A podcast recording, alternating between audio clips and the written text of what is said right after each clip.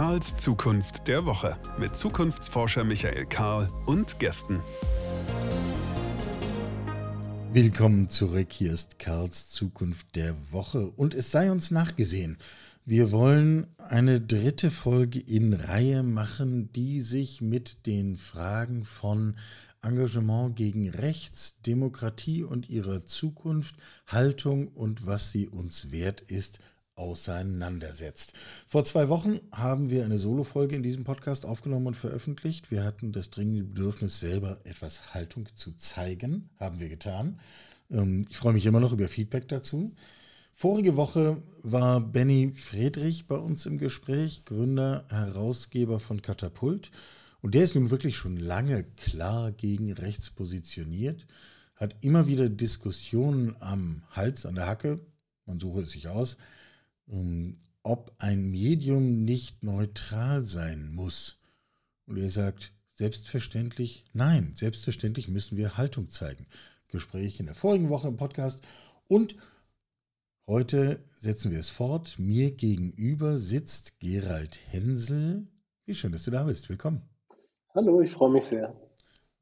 Du bist Gründer und Geschäftsführer von Superspring, einer Marketingagentur und du bist Co-Gründer von Hate Aid. Auf einer Skala irgendwo zwischen strategischem Marketing auf der einen Seite und Aktivismus auf der anderen Seite, wo befindest du dich? Das kommt ein bisschen auf den Tag an und äh, im Normalfall bin ich eigentlich ein strategischer Marketingberater äh, und ich bin zwei Tage die Woche, wenn man äh, zwei Tage im Monat ähm, Freizeitaktivist ohne Lohn und ohne Rolle. Ich bin da einfach, ich habe da einfach mal etwas gegründet, was jetzt sehr groß und eigentlich sogar sehr erfolgreich wurde. Leider. Wir sagen immer, Hate hatte eigentlich mal die Vision, sich selbst auflösen zu können, weil es nicht mehr gebraucht wird und davon sind wir leider sehr, sehr weit entfernt. Vielleicht holen wir einmal eingangs alle ins Boot, die sich erfreulicherweise in diesem Podcast verirrt haben oder ihn gezielt ausgewählt haben, aber vielleicht gerade nicht ganz hundertprozentig aus dem Stand präsent haben, was genau Hate Aid ist. Ich würde es beschreiben als eine Organisation, die sich gegen Hass im Internet wendet, indem sie zum Beispiel Prozesse unterstützt, indem sie Menschen unterstützt, die Opfer davon werden. Und es geht vor allem um Hass von rechts. Richtig beschrieben? Also es geht nicht nur um Hass äh, von rechts. Also im, Kern ist das aus verschiedenen Gründen durchaus eine Klientel, weil die Leute nun mal so sind, wie sie sind, wenn sie denn Leute sind. Ist ja auch immer noch nicht so ganz klar.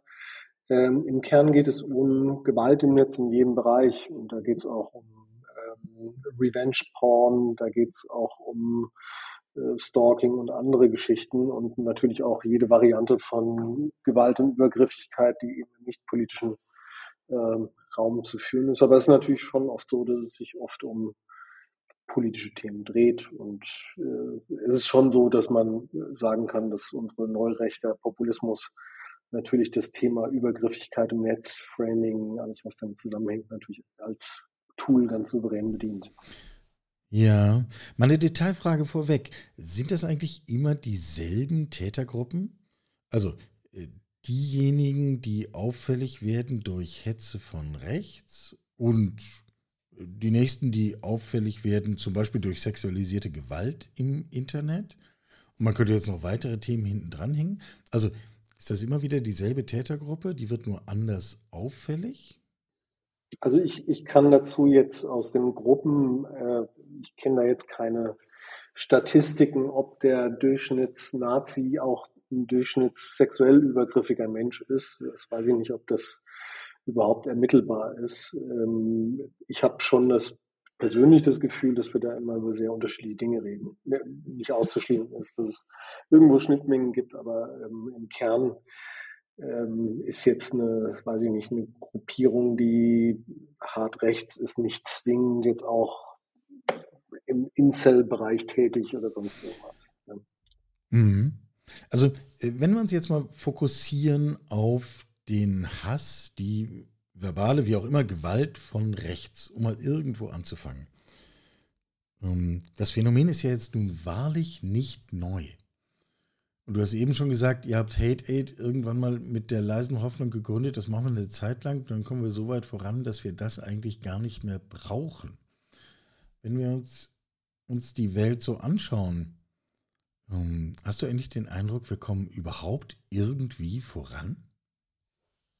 Äh, wir kommen ein bisschen voran, aber wir kommen in vielen Bereichen eben auch äh, so 0,0 voran. Und das hat einfach was mit ein bisschen uns zu tun und auch einer Gesellschaft, die sich auf allen Ebenen halt einfach ein bisschen bequem macht. Ähm, das Problem ist alt.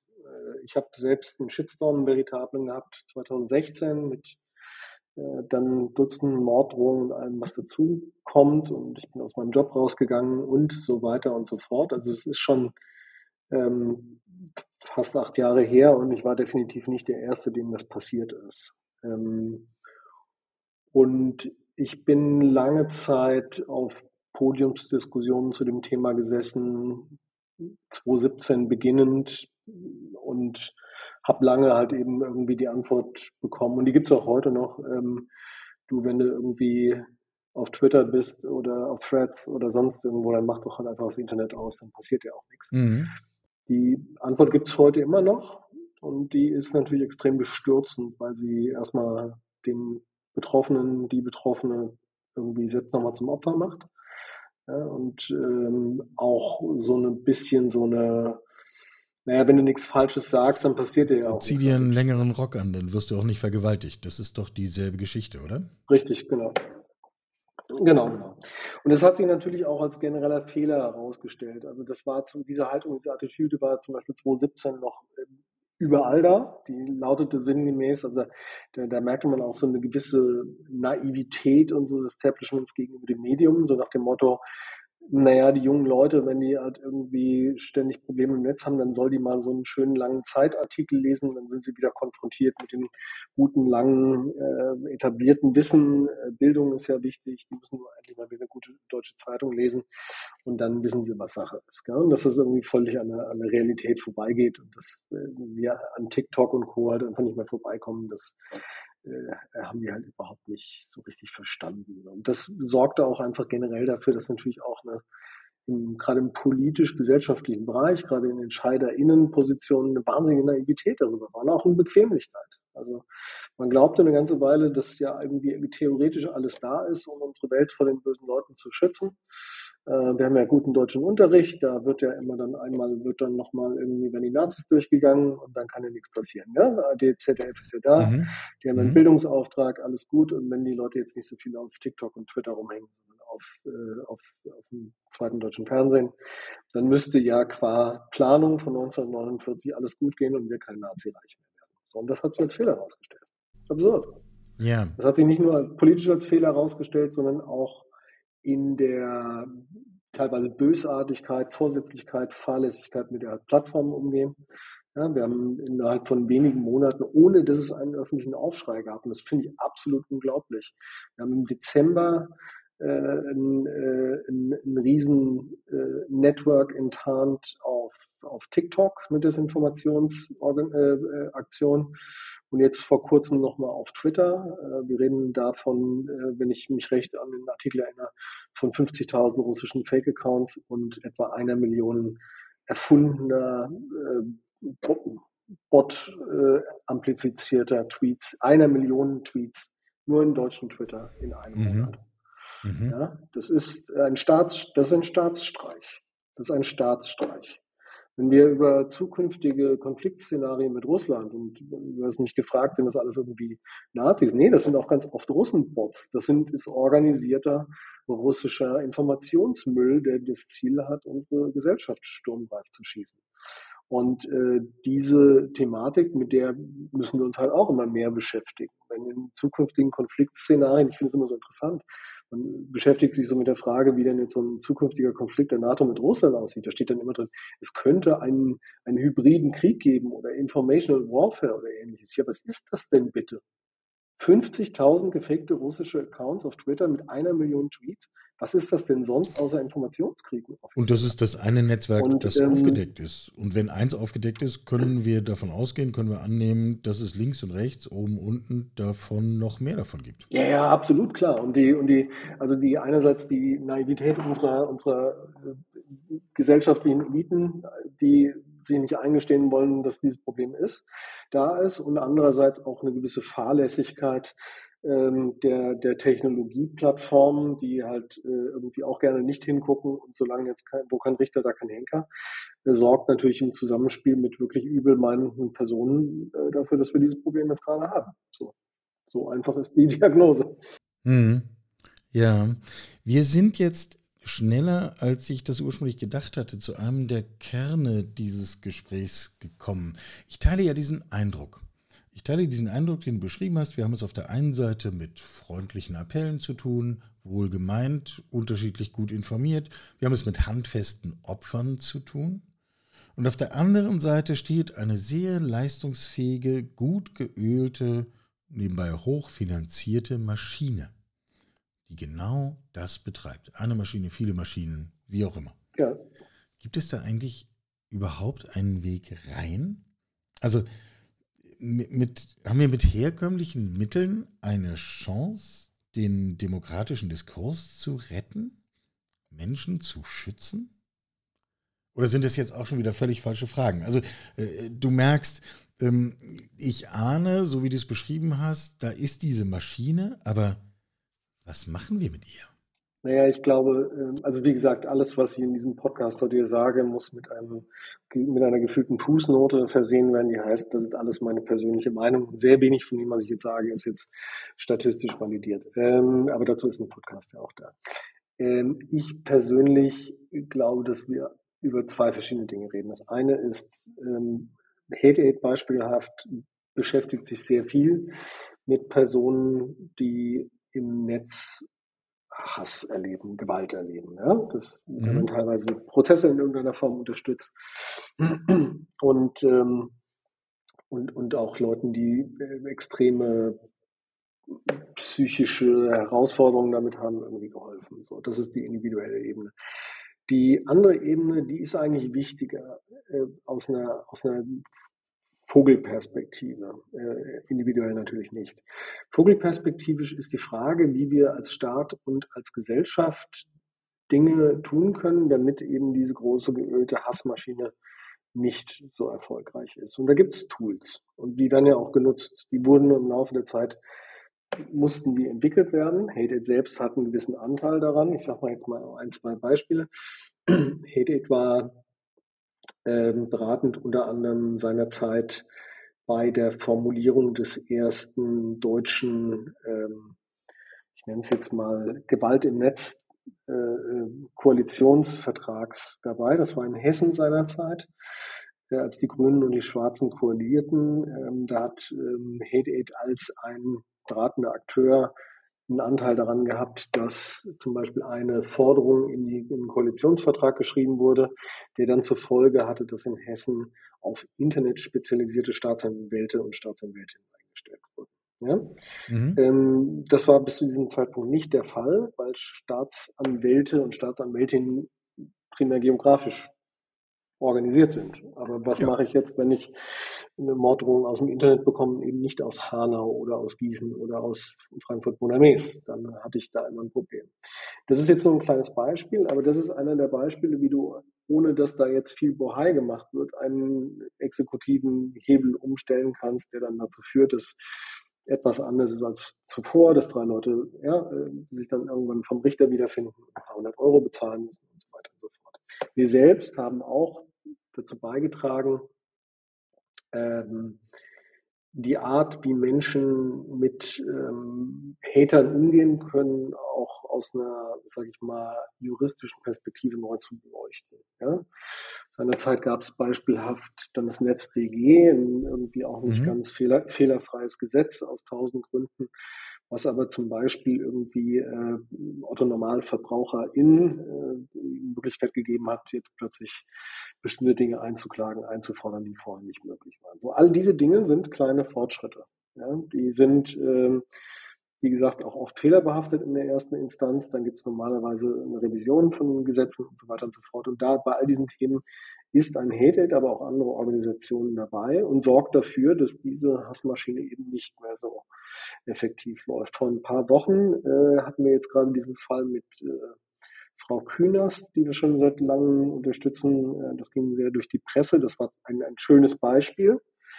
Ähm, ich erkläre den Fall vielleicht gerade mhm. nochmal, weil er nicht mhm. jedem so präsent ist. Einmal kurz, dann haben wir es alle wieder vor genau, Augen. Ja. Also die äh, Herausforderung im deutschen Recht war insofern ein bisschen absurd. Wenn man es hört, kann man es kaum glauben. Wenn über mich jemand eine explizite Lüge verbreitet, die ich äh, rechtlich sanktionieren kann, ähm, dann vergreift sich gerne an kleinen Kindern, um mal irgendwie hier in die Schublade zu greifen? Ähm, jemand behauptet es, ich widerlege es, ich verklage die Person und die Person darf diese Behauptung nicht mehr machen. Und diese Person hat sie zum Beispiel bisher auf eine rote Facebook-Kachel ähm, im Internet gepostet, dann muss er die jetzt nach meiner Klage wegnehmen, weil sonst muss er irgendwelche Strafen ja. zahlen. Ja. So. Lädt diese Person, lädt ein Freund dieser Person die gleiche Behauptung auf eine grüne Kachel hoch und lädt sie auf sein Facebook-Profil ähm, ist es immer noch die gleiche Behauptung. Ich müsste aber diese Person in einem eigenen Verfahren erstmal, ich müsste sie finden und dann im Zweifelsfall ihr nochmal rechtlich habhaft werden. Und das ist eine Absurdität. Also weil gerade eine Politikerin wie Frau Kühners, die kontinuierlich mit Fake News konfrontiert ist, äh, hat jetzt das Oberlandesgericht in Frankfurt ähm, Recht gegeben, dass es an Facebook ist bei einem solchen Fall, die gleichen Aussagen zu mhm. identifizieren und dementsprechend dann auch äh, runterzunehmen. So.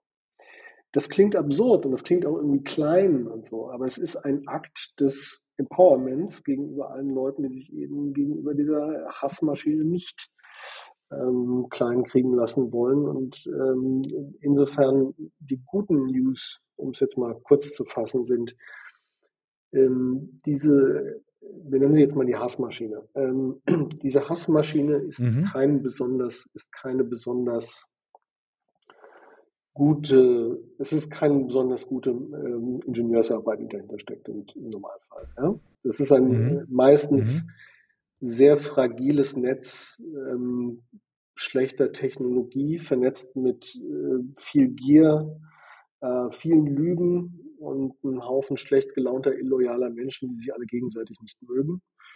Und in dem Moment, wo du ähm, kleine Schrauben findest, die man aus der Maschine rausdrehen kann, um es mal bildlich zu sagen, äh, läuft die auch wesentlich schlechter. Also ich habe selbst Fälle gehabt, wo du jemanden hast, der dich in einer Kommentarspalte, also wirklich dir das, das, den Tod wirklich förmlich wünscht und in dem Moment, wo du ihn dann ähm, mit einem mit einem Zivilrechtsprozess und einer entsprechenden Strafaussicht, ähm, jetzt gar nicht so wahnsinnig hoch ist. Also du, wirst ja, du, du, du ruinierst ja da nicht jemanden sein Leben. Wir reden da von 500 bis 1500 Euro im Normalfall. Ja? ja. Das ist jetzt ja. also, das ist jetzt irgendwie doof, aber das ist irgendwie noch bezahlbar. Da musst du jetzt nicht im Knast ja. oder so. Ja. Dafür, ja? Ja. ja. So, äh, und da sind dann doch irgendwie Leute, die im Internet ganz, ganz große, meistens Jungs sind, sehr aufgepumpt, Volk und Vaterland und du musst hängen und was weiß ich, da wird es dann doch, da geht die Luft ganz schnell raus, wenn der Brief vom Rechtsanwalt kommt. Mhm. Äh, äh, großartig übrigens, dass ihr das macht. Also nur für den Fall, dass ich am Ende vergessen sollte, das zu erwähnen, sage ich es lieber jetzt schon mal, sicher ist sicher. Aber wir kommen aus diesem Versatz nicht raus, oder? Also wir haben da jemanden, der lügt, der verbreitet Hetze, der stellt Unwahrheiten dar, diffamiert. Und solange nicht jemand aktiv wird und sich dagegen wehrt, wird es immer in der Welt bleiben. Ähm, also wir laufen immer hinterher, da kommen wir nicht raus, oder? Nee, nee, eben nicht. Du hast ja heute eine Situation, wo du ähm, zunehmend Gesetze hast, die proaktiv wirken. Also du musst nicht nur reaktiv irgendwas tun, sondern du musst auch, du hast, du, du hast eine deutlich verlässlichere Welt als noch vor wenigen Jahren. Das ist schon so. Und äh, das ist gut. Das wird sich auch immer weiter optimieren. Am Ende sind wir, um es wieder mal mit einem Bild zu sagen, wir sind in einer ähnlichen Situation, wie es zum Beispiel der Umweltschutz in den 60er und 50er Jahren war. Ja? Ähm, ich vergleiche das auch. Du hast im Prinzip eine große technologische Revolution Damals war es die, mhm. ich sag mal, die, die, die, die, die Industrie vor allen Dingen, die neue Dinge konnte, neue Dinge tat. Äh, Rekonstruktion nach dem Zweiten ja. Weltkrieg und so weiter und so fort. Und du hast einen Fortschrittsglauben. Ja? Wenn Menschen in 50er, 60er Jahren ähm, an Fortschritt glaubten und auch ein bisschen Geld verdienen wollten, so ein bisschen, alle wollen ja Geld verdienen und sich an den Sattel setzen, das will ja, ja, jeder, dann bist du in 50er, 60er Jahren irgendwie in die Autoindustrie vielleicht gegangen. Ja? Ingenieur gemacht, Autoindustrie, konnte nichts so richtig passieren. Das machst du halt heute woanders. Ja? Also Ingenieur in der Autoindustrie machen wir immer noch, aber ja, das ist heute der, das ist, ist dann halt heute irgendwie der leitende Mitarbeiter von einem Technologie. Und damit kannst du heute nichts machen, damit hast du gute Reputation und so weiter und so fort. Und ähm, die Tatsache, dass dein Unternehmen möglicherweise so diese Rohre im Keller hat, aus denen diese neongrüne Flüssigkeit seit Wochen tropft und die der Gesellschaft gar nicht gut tut, die hat natürlich dem Autoingenieur in den 50ern ebenso wenig geschmeckt wie dem Meta, äh, äh, Meta-Developer heute. Das ist ein Gefühl, dass man irgendwie zwar irgendwie nicht so ein gutes Gefühl hat, aber irgendwie so richtig will man dem Kram ja auch nicht irgendwie.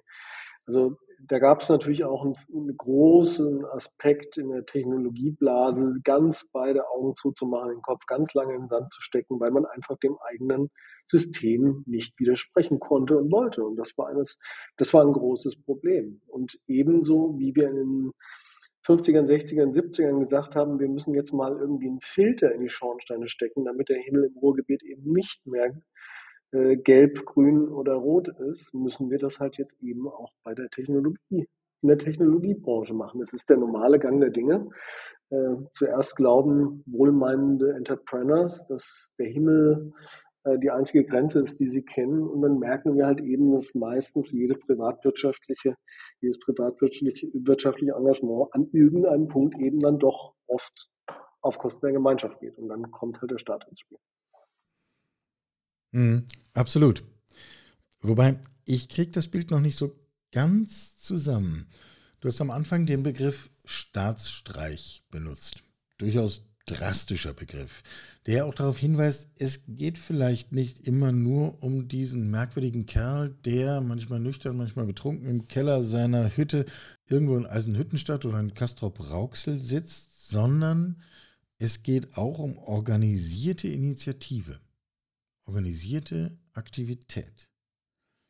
Haben wir eigentlich die richtige Art Werkzeug, um dem zu begegnen? Also ist das, was du gerade geschildert hast, eine Antwort auf die Staatsstreichfrage? Nee, das haben wir nicht. Okay. Ähm, aber das ist, glaube ich, gar nicht das Problem. Äh, ich glaube nicht, das Problem, ich glaube nicht, dass das Problem etwas Toolhaftes ist. Der, der Mann, der, der Pöbler in Castrop Rauxel, der ist am Ende nur ein Mitläufer und irgendwie ein Symptom des Ganzen. Oder sagen wir es mal andersrum, es gibt auch ein Haufen bösmeinender, wirklich äh, böser Menschen, die anderen Menschen was anderes tun wollen. Ja, gibt es. Aber ich würde behaupten, das ist die Minderheit. Die Mehrheit ist ein, ähm, die Mehrheit ist ein, in einem System, wo sie gut vernetzten Multiplikatoren in irgendeiner Weise folgen. Ja?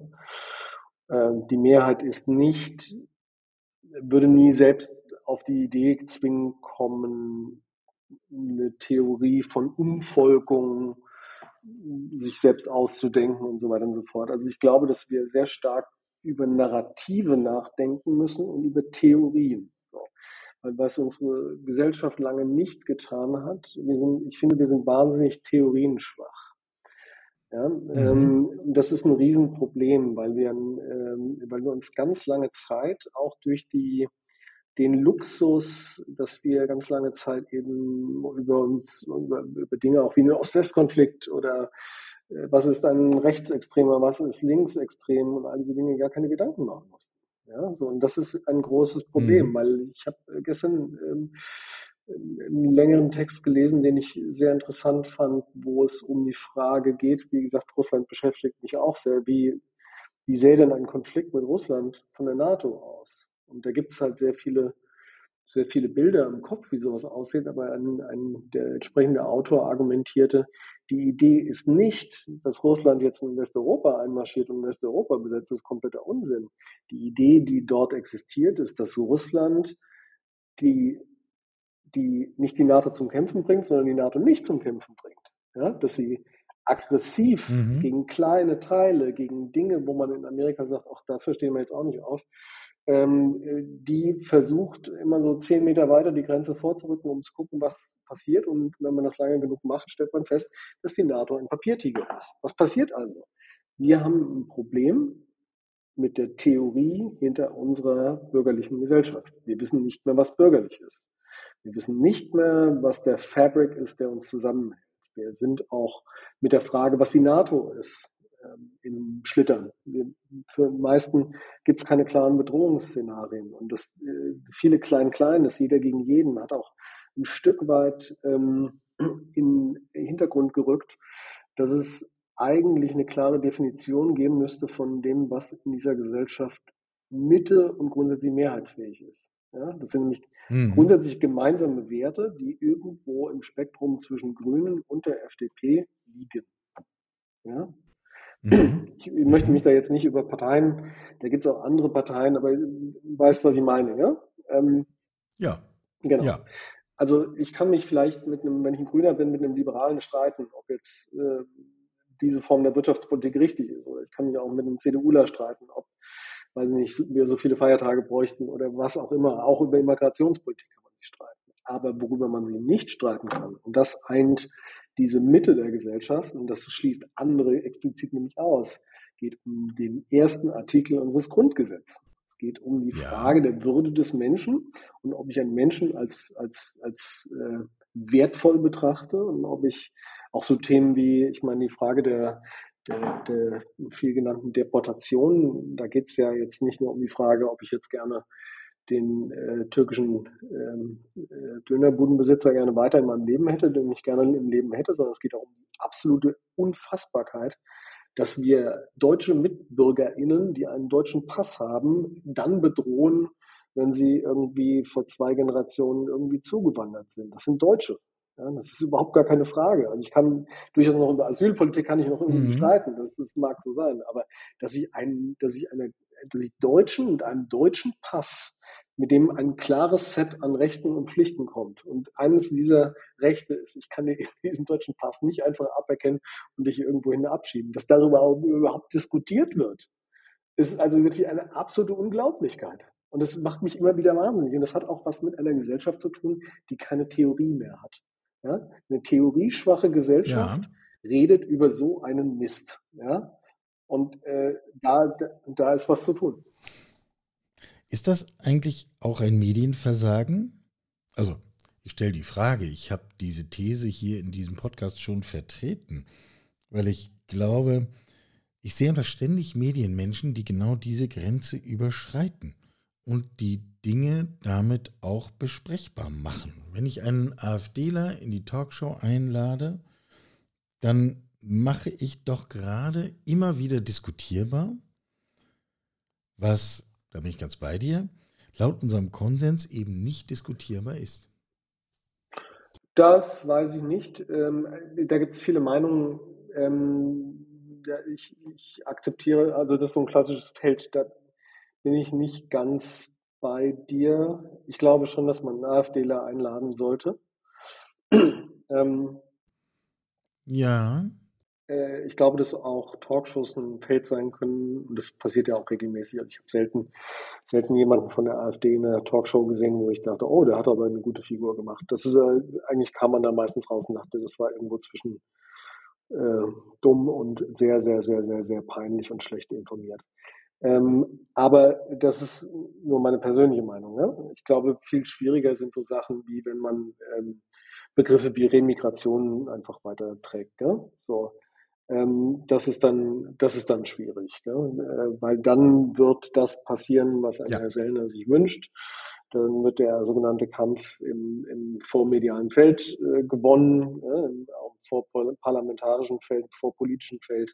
Äh, dann wandern Begriffe wie Schlepper für äh, Menschen, die retten aus dem Mittelmeer und Remigration für äh, klassische Vertreibungspolitik. Ähm, die wandern dann in den Wortschatz. Und das darf nicht passieren.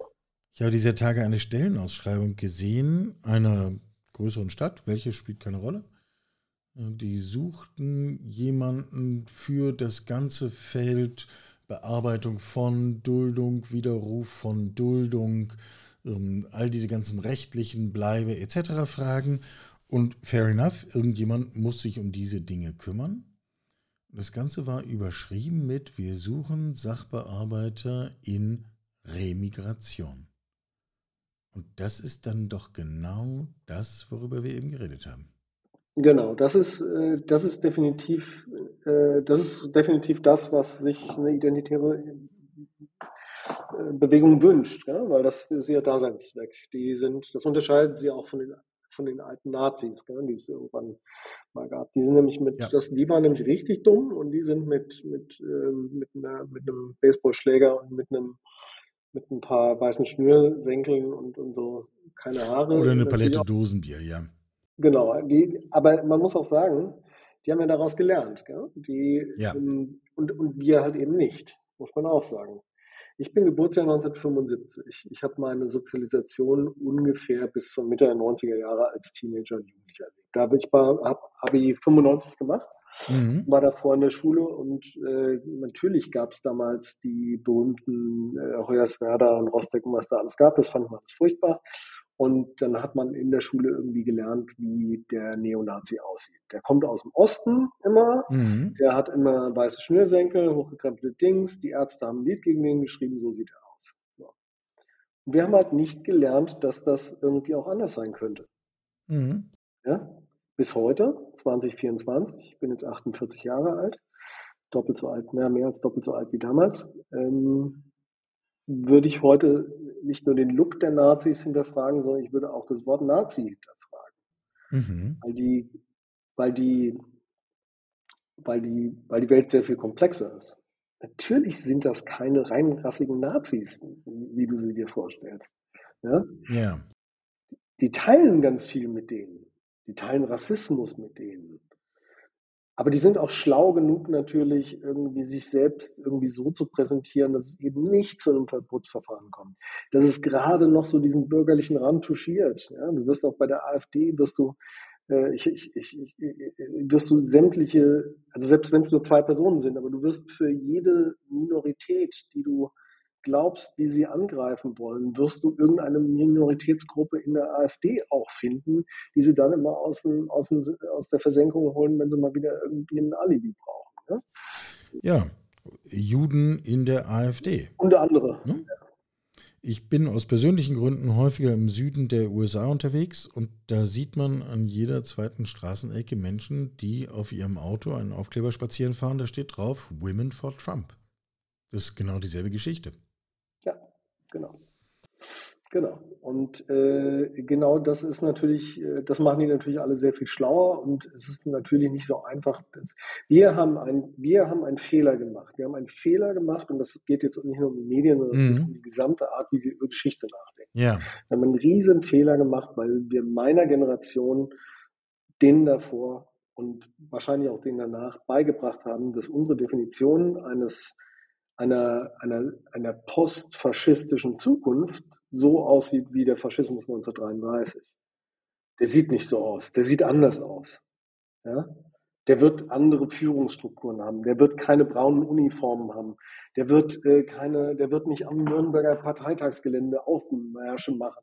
Ja, der wird keinen Volksempfänger haben. Ja, das ist das Problem. Wir haben nicht Fantasie genug gehabt, für uns vorstellen zu können, wie denn die Variante davon, das wir 1933 erlebt haben, mit einem leicht anderen Theoriegebäude, auch mit Rassismus, auch mit äh, Misogynie in jeder Farbe und Form, mit allen Scheußlichkeiten, die man sich so vorstellen kann, wie diese Variante in einer anderen, in einer leicht anderen Theoriewelt, in einer anderen Metapher, wie Leben funktioniert, wer gute Leute sind, wer Multiplikatoren sind, wie die im Jahr 2024, 25, 26, 27 aussehen können. Das haben wir nicht verstanden und das haben wir auch nicht konzeptionalisiert. Und deshalb sind wir emotional und gedanklich beim Skinhead als letzten Nazi, der uns im Kopf geblieben ist, stehen geblieben. Und das ist ein Problem. Jetzt sprechen wir in Zeiten, in denen wir die größte Demonstrationswelle, Bewegung in der Geschichte der Bundesrepublik Deutschland erleben. Woche für Woche gehen tausende Menschen an vielen Orten auf die Straße, protestieren gegen rechts, gegen Rechtsextremismus, gegen, wir können das ja alles auf den Schildern lesen. Es wird viel Haltung gezeigt dieser Tage. Wie schwer wiegt das? Also, äh, gerade wenn ich mir überlege, was du gerade geschildert hast, ähm, ist das vielleicht manchmal auch viel Haltung gegenüber einem Pappkameraden, der am Ende gar nicht das wirkliche Problem darstellt? Nein, unsere Demokratie ist auf jeden Fall gefährdet, das ist überhaupt keine Frage. Ähm, die Demonstration, die Haltung, die dahinter steht, ist wichtig. Die ist sehr zentral und äh, die ist auch ähm, ist auch ein gutes Zeichen und ich habe auch das Gefühl, dass sie die neue Rechte stark verunsichert. Aber wir müssen auch eine Realität müssen wir auch zulassen, diese, dieser Enthusiasmus wird nicht lange anhalten. Mhm. Ja? Mhm. Es, gibt immer, es gibt immer einen Engagement-Peak, es gibt immer diese paar Wochen, wo alle demonstrieren gehen und spätestens nach dem dritten Mal wird die Mehrheit irgendwann sagen, ach, das Wochenende gehe ich doch lieber mit, mit, mit äh, Waldrauten Kaffee trinken. Und so. Das ist auch überhaupt nicht schlimm. Ja, das ist auch nicht, ähm, das ist auch nicht falsch. Ähm, äh, ich glaube, ich glaube nicht, dass wir diesen Kampf über Demos gewinnen können. Also die Demos sind wichtig. Ja? Ich mag das überhaupt nicht. Das gibt einen Spirit und das gibt auch ein, ein Bild in der Welt. Und ich finde es auch wichtig, dass wir als Gesellschaft wieder ein Gefühl davon haben, dass man gemeinsam auf die Straße geht. Völlig Wurst, ob ich Grüne will oder mein Nachbar bei der FDP oder bei der CDU ist. Das ist wichtig. Ja, das ist, der Teil ist wichtig. Aber das ist nur ein Hygienefaktor, wenn du so mhm. möchtest. Ja? Ein wichtiger Punkt ist, wie, wie machen wir jetzt eigentlich die Differenz? Was wird denn in Zukunft jetzt anders konkret? Wie sorgen wir denn dafür, dass jetzt irgendwie eben nicht diese 25 Prozent oder 30 Prozent, was auch immer da bei den Landtagswahlen in den äh, drei Bundesländern in Ostdeutschland dieses Jahr prognostiziert wird, dass die da zusammenkommen. Da habe ich eine Meinung zu, was man da tun müsste, aber die ist, ähm, die ist halt mühsam. Ne? Sag mal. ich glaube, dass wir viel zu wenig ähm, wir machen viel zu wenig, was nachhaltig wirkt, weil das uns nicht liegt. Ja, wir haben, ich komme selbst aus mhm. der Kommunikationsbranche. Ähm, da gibt es auch gerade viel Aufruhr, viele Leute, die was tun wollen und das ist auch gut. Das finde ich auch prima. So, auch das mhm. ist gut. Mhm. Aber auch dort gibt es immer eine Neigung, natürlich ein, jemand, der in der Werbeagentur sitzt, macht Werbung. Ja, der macht einen Werbespot gegen die AfD. Ja, ja. Oder, oder fürs Wählen. Und das ist auch prima und das haben wir eigentlich auch alles schon hunderttausend Mal gesehen. Das löst aber nicht die Probleme. Ja? So, Fakt ist aus meiner Realität, ich habe selbst vor, äh, ich weiß nicht, wie lange es jetzt her ist, acht Jahren ein, eine erste Organisation, dann vor sechs Jahren eine zweite Organisation gegründet. Ähm, Hated ist jetzt, wie gesagt, mit zwei Büros und 70 MitarbeiterInnen oder 65, 70 MitarbeiterInnen. Das ist ein, ein harter Weg gewesen. Wir sind eine halbwegs organisi äh, erfolgreiche Organisation, nicht wegen mir, sondern weil dann einfach ein mega geiles Team sitzt. Aber das ist auch in Deutschland nicht leicht, so etwas zu gründen, zu finanzieren, die richtigen Partner zu finden. Also es ist irgendwie ungefähr so, unwahrscheinlich, sowas hinzukriegen wie ein, ähm, wie ein erfolgreiches Startup. Eigentlich ist es noch viel unwahrscheinlicher. Warum? Weil ja. Ja. du an sich erstmal kein Geld hast. Ja? Du brauchst lauter UberzeugungstäterInnen, die da irgendwas tun. Ja? Du, du brauchst einen ganz langen Atem, Leute, die sich da reinknien und nichts kriegen. Und äh, wir haben jetzt immer noch das Problem, ähm, das ist ein wahnsinniger, du bist immer in einem, zum Beispiel selbst als etablierte Organisation, das geht allen NGOs in Berlin so, du bist immer in einem zum Beispiel einen Lohnwettbewerb mit der freien Wirtschaft. Ja? Also jemand, der, Klar. weiß ich nicht, äh, irgendeinen Job hat im Vergleich zum, zum, zum Vergleich zum selben Job bei IBM oder McKinsey oder you name it, der wird da immer mehr Geld verdienen. Also du brauchst immer, es, du hast immer weniger Geld, es ist mühsam und du kriegst nichts anderes als Karma-Punkte. So. Was mhm. unsere Gesellschaft tun kann, und das meine ich jetzt bewusst, äh, vor allen Dingen auch die Industrie, Leute, die sich irgendwie professionell betätigen, hilft diesen ganzen Spielern. Ja? Helft mhm. diesen Unternehmen. Ja? Das sind die, die den Kampf gegen rechts ganz vorne, und ich nehme jetzt bewusst eine kriegerische Metapher, direkt am Schützengraben führen, und zwar seit Jahren. Die kennen sich besser aus als ihr, Die haben eine viel längere ähm, Beziehung dazu, die wissen, was sie tun im Allgemeinen, die haben Strukturen, die haben auch ein, eine Programmatik und damit meine ich jetzt nicht nur äh, Hate It. Das gilt auch für die Korrektivs dieser Welt, die jetzt gerade irgendwie wahnsinnig viel Presse haben. Und, und, und, und, und. Also all diese vielen großen und kleinen Organisationen, die sich für eine etwas bessere, inklusive Welt äh, stark machen. Ähm, mein, mein, mein Freund äh, Raul Krauthausen mit seinen Sozialhelden in Berlin. Auch die Arbeit für Behinderteninklusion ist ohne Zweifel Arbeit gegen die. Ja, so. ja selbstverständlich. Und, äh, alle diese vielen kleinen und großen, mittelerfolgreichen und noch erfolgreicheren Organisationen brauchen in irgendeiner Weise Hilfe. Sie haben immer zu wenig Geld. Sie müssen immer pitchen. Ähm, sie brauchen Spenden. Sie brauchen jemanden, der ihnen mal eine Landingpage programmiert, kostenlos. Sie brauchen jemanden, der ihnen mal, was weiß ich, eine Software stellt oder einen Bürostuhl hinstellt. Mhm. Ja, man nennen wir es doch mal beim Namen. Wir haben in den vergangenen Tagen, Wochen eine ganze Reihe von Erklärungen von Unternehmen gesehen. Unter anderem alle DAX 30 Konzerne haben sehr klar betont und sich deutlich positioniert gegen rechts, für Demokratie, Freiheit, Vielfalt, ähm, all die Dinge, die man dann sagen muss. Wenn ich dich richtig verstehe, würden wir jetzt eigentlich sagen, noch cooler wäre es, wenn jeder dieser Konzerne darüber hinaus sagen würde und aus dem Budget zum Beispiel unserer Rechtsabteilung finanzieren wir eine volle Juristenstelle bei Hate Aid oder einer anderen integrativ wirkenden Organisation. Zum Beispiel. Und zwar auf Dauer. Von jetzt an für immer. Um, das tut keinem dieser Konzerne weh. Das sieht man noch nicht mal in der Bilanz. Ja, zum, zum Beispiel. Also die, ich bin absolut überzeugt, in, in Hamburg hier, wo ich, wo ich wohne, gibt es die, ähm, die Gesellschaft zum Ehrbarren Kaufmann, IHK. Mhm. Ja, ähm, ist ein altes Bild, ist nichts Neues, uralt. In, im, Im 17. Jahrhundert haben die, haben die äh, Kaufleute in Norditalien äh, sich plötzlich angefangen, Gedanken zu machen, wie sie denn ihre, ihre Gesellschaft machen, wie sie Straßen sicher machen und so weiter und so fort, weil es keinen Staat gab. So, in dem Moment, wo äh, wo ein Unternehmen, wo Organisationen vom Staat profitieren und der Staat einfach an ein paar Punkten nichts machen kann oder einfach auch nicht genug Geld hat, ja, muss eine Wirtschaft einstellen. Und dann meine ich bewusst jeden Einzelnen. Das gilt jetzt nicht nur für die Top-Konzerne. Ich meine, wir unterstützen ja alles Mögliche. Ähm, ich, ich, spreche jetzt, wie gesagt, bewusst nicht von Hate Aid. Es geht, mhm. um, geht um jeden anderen um jede Organisation, die auch vielleicht ein bisschen genehmer in so ein Nachhaltigkeitsportfolio reinpasst. Aber da gibt es einen Haufen, unter, äh, Haufen gemeinnützige Organisationen draußen, die Unterstützung brauchen können. Und ähm, jo, also LinkedIn-Statements, das ist schon. Ja, schreibe ich im Zweifel mehrere pro Tag, schon klar. Ja, und wir müssen auch mal, wir müssen auch mal ehrlich sein, das hat ja ganz viel auch mit persönlicher Eitelkeit zu tun. Ja? Also ja. nicht zuletzt auch, also ich finde die Demos toll. Ja? Aber irgendwie sorgen sie ja auch dafür, dass ich als Mensch, der normalerweise eigentlich nichts gegen Rechte tut und sich nicht sonderlich für einen inklusiven Staat einsetzt, mal so ein bisschen ein niedrigschwelliges Erlebnis hat, dass er jetzt so ein bisschen auf der guten Seite ist. Das ist die Idee einer Demo und die ist auch gut. Ja.